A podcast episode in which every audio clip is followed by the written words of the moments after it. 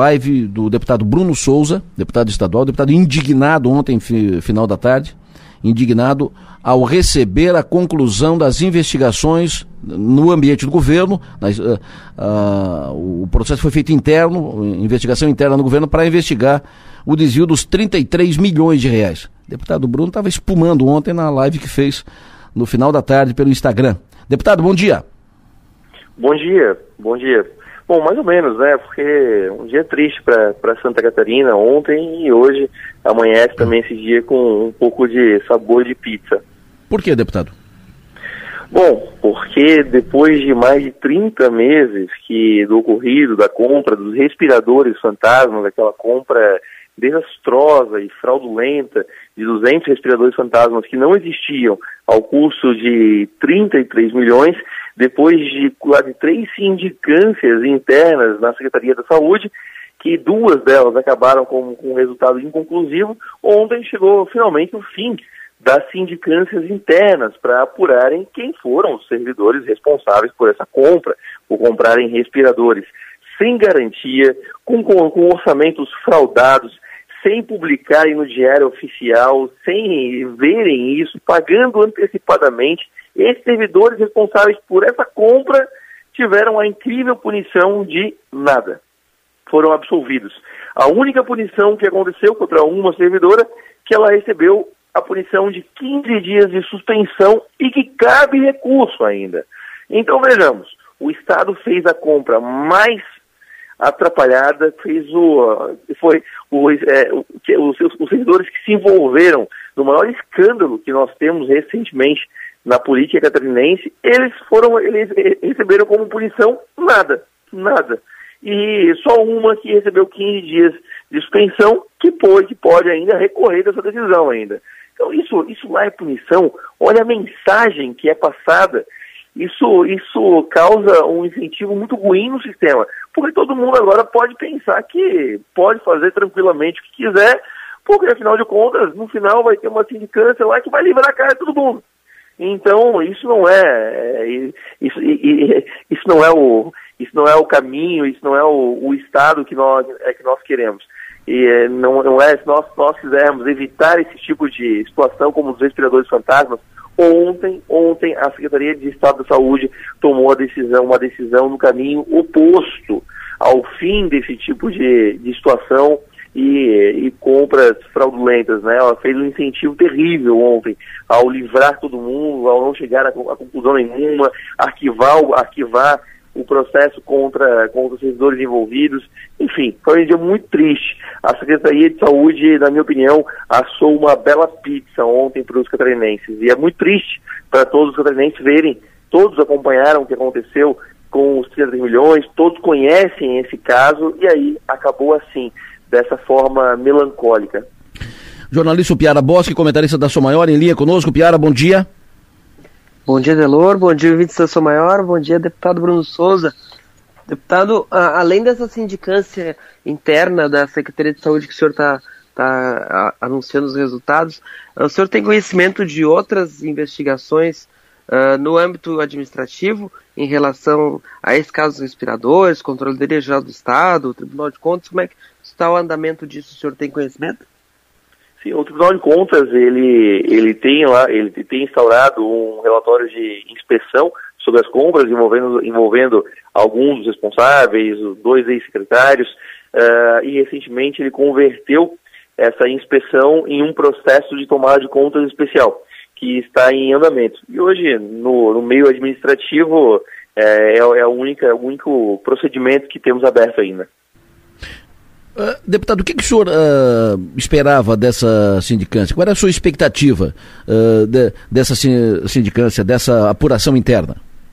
Uma punição exemplar, né? Isso era o que eu gostaria no mundo ideal, no mundo em que, em que compras fraudulentas são punidas, né, e não, e não premiadas com, com absolvição, é, eu, eu esperava uma punição exemplar, né, afinal de contas, essa compra foi, foi gestada no âmbito da, da, Secretaria de, da Secretaria de Estado da Saúde. Então, os envolvidos, quem fez a compra, quem teve no mínimo, no mínimo, no mínimo, a negligência de fazer essa compra, que teve a irresponsabilidade de fazer essa compra, porque no mínimo, no mínimo, convenhamos, no mínimo, todos os envolvidos foram no mínimo irresponsáveis com o dinheiro público catarinense, no mínimo.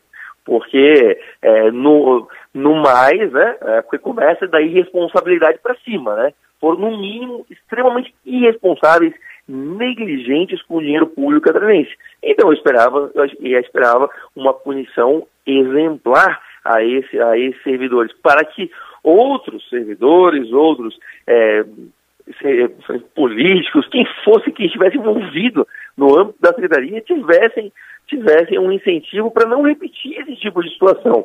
Mas agora, né, o que, que gera a impunidade? A impunidade é um convite, a impunidade é uma porta aberta, a impunidade diz, venha, pode entrar, pode fazer, pode continuar fazendo, que não tem problema. É isso que a impunidade faz.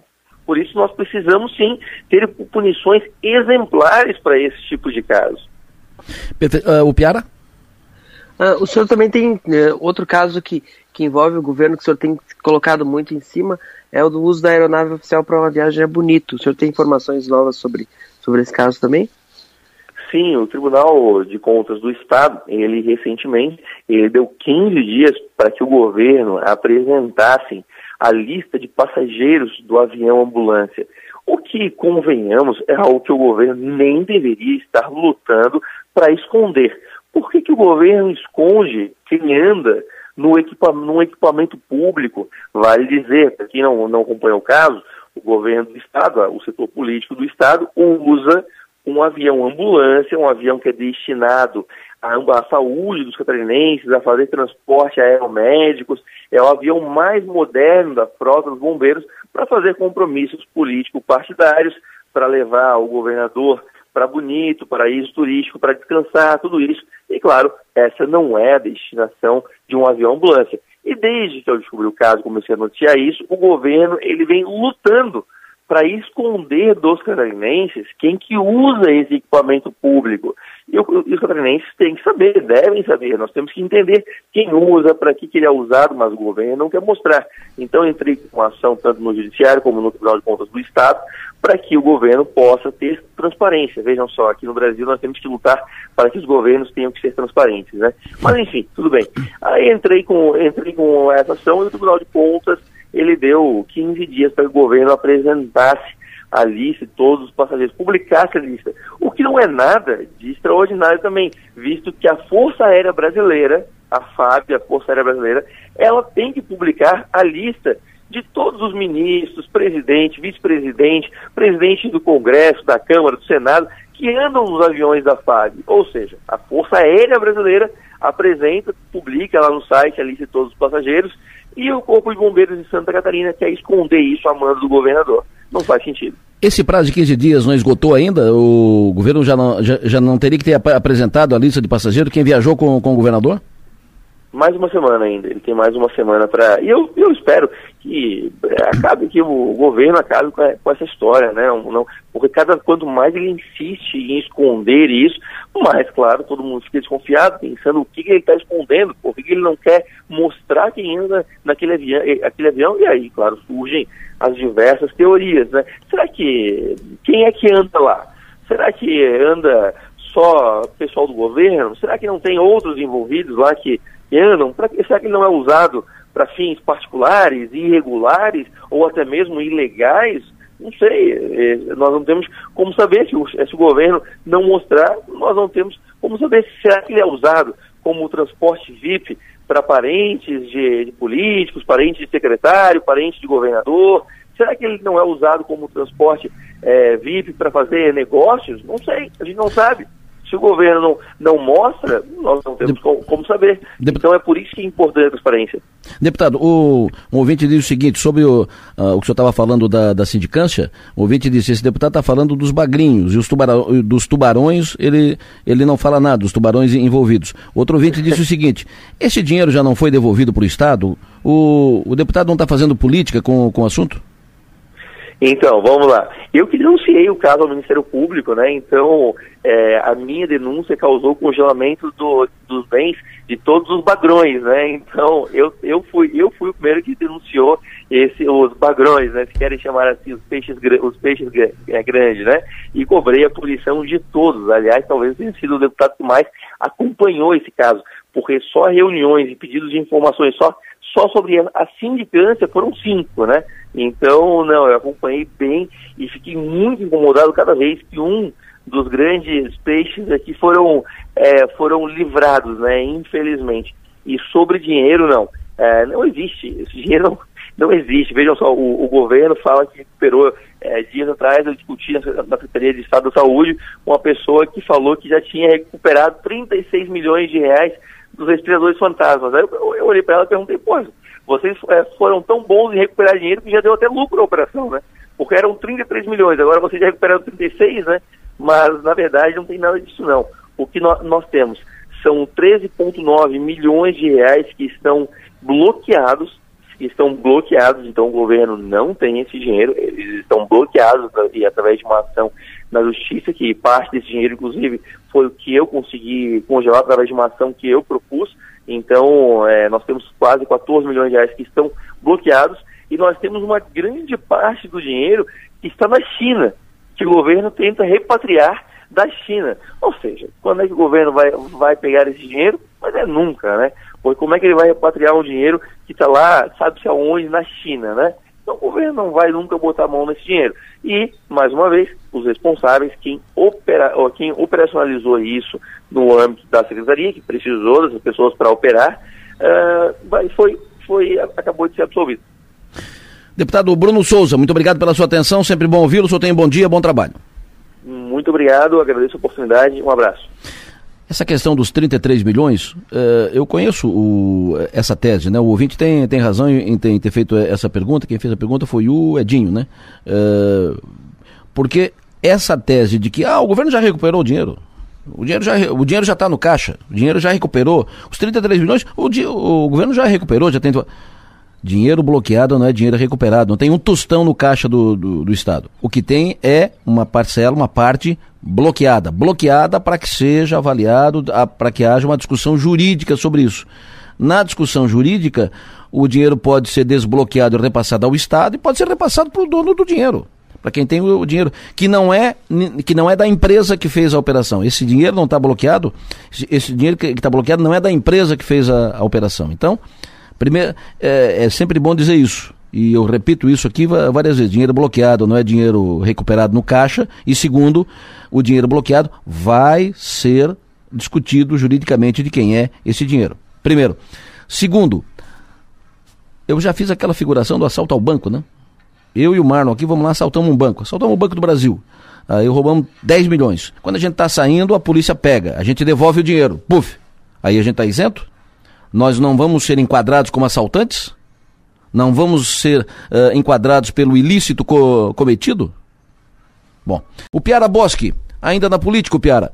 Conversei há pouco, Piara, há pouco que eu digo, antes de entrar no ar, era 6 e, e 15 da, da manhã, conversei, 6 e 15, 6 e 20, conversei com o Antídio Lunelli, ex-prefeito de Jaraguá, ainda pré-candidato do MDB a governador. Ele estava pegando o voo estava no aeroporto em Brasília pegando o voo para voltar para cá, para o Estado. Ontem ele teve reunião com os deputados do MDB, tratando dessa condição. Entrega a candidatura, desiste, não desiste, a, libera o, o partido para apoio ao governador Moisés, que é o provável, é a tendência. O que, que o que, que, ele acertou ontem com os deputados? O que tu sabe disso, Piara? Então, Adelor, ele teve essa conversa com os deputados federais do partido, né? Carlos Cialdini, aliado dele lá de Jaraguá do Sul, Jaraguá do Sul também, o, o, o, Rogério Peninha e o, o Celso Maldana, que também é presidente do MDB. E ainda participou da conversa o Edinho Bess, que é suplente do MDB, é ex-deputado federal. E o que a informação que veio de lá é que a bancada deu o respaldo para o Antílio Lunelli continuar candidato a governador ou ir para o Senado. Ele tem essas duas alternativas. E vai se construindo esse desenho dessa dessa saída honrosa do Antídio Lunelli da disputa pelo governo do Estado e, uh, com a vaga de Senado. Que nos bastidores ainda se, se especula que possa sobrar, ficar para o Carlos Chiodini, que é o deputado federal aliado dele lá em Jaraguá do Sul, mas com alguma uh, pressão de outras alas para que fique com o próprio Antídio Lunelli. O próprio Peninha e o próprio Dinho Bess sinalizaram que se não for o Antídio Lunelli, eles disputariam a vaga na convenção.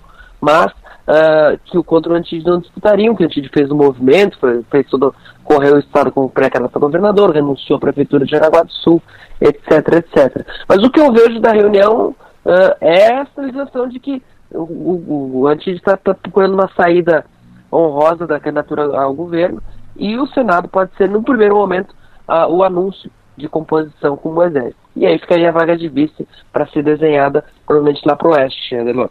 Perfeito. Ele me disse, inclusive, que vai se manifestar na segunda ou na terça-feira. Ele, ele, volta ao Estado, vai fazer algumas conversas por aqui ainda amanhã, eh, depois, fim de semana, e deve se manifestar na segunda ou terça-feira. PT, Partido dos Trabalhadores. Ontem, o ex-deputado Décio Lima, pré-candidato do PT ao governo, eh, que está brigando na frente, disputando isso na, na frente com Dário Berger. Eh, Décio Lima teve uma reunião com os deputados do PT e foi apoiado, eh, recebeu, foi respaldado pelos deputados do, do PT para ser o candidato a governador. A frente se encaminha para uma decisão rápida em poucos dias? A, a gente, ela precisa, né? Ela precisa definir esse cenário. A gente viu a entrevista da Edeli ontem.